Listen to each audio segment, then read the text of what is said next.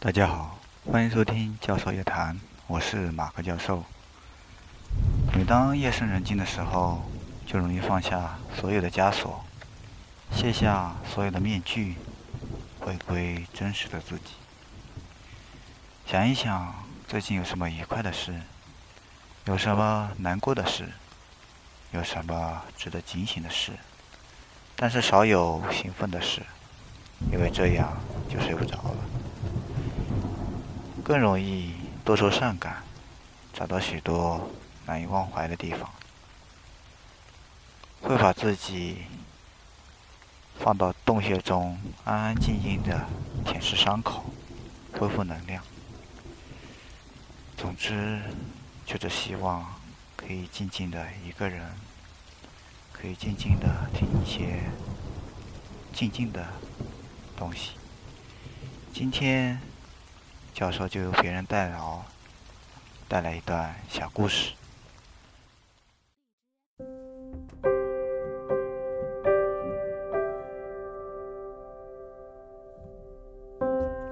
Scotty checked out this morning.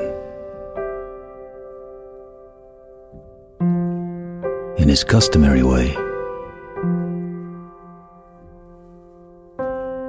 With a glass of good malt whiskey in his hand. At least, that's what they say. He didn't leave much owing. When he finally paid the bill. Maybe he should have settled a few old scores.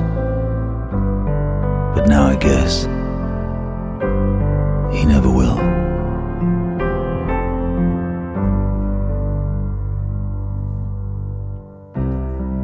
I remember the time he told me. We were born under a golden star.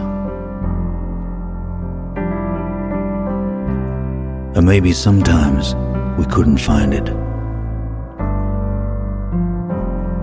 And the journey seemed too far. But it was just a matter of hanging in. And we'd get there in the end. Well, it seems you're gonna find it. My crazy, beautiful friend.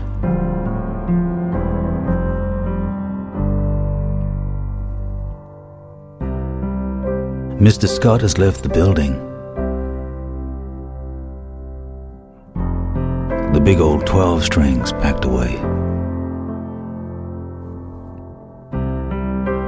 And the gig is finally over. And Scotty's on his way. But there's a song I still keep singing. And I'll never lose the tune. Cause Scotty's out there somewhere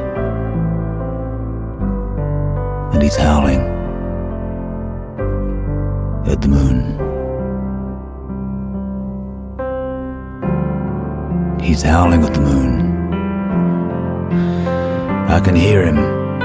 He's howling at the moon.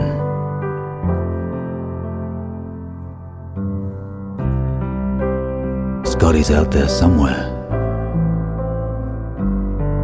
And he's howling at the moon.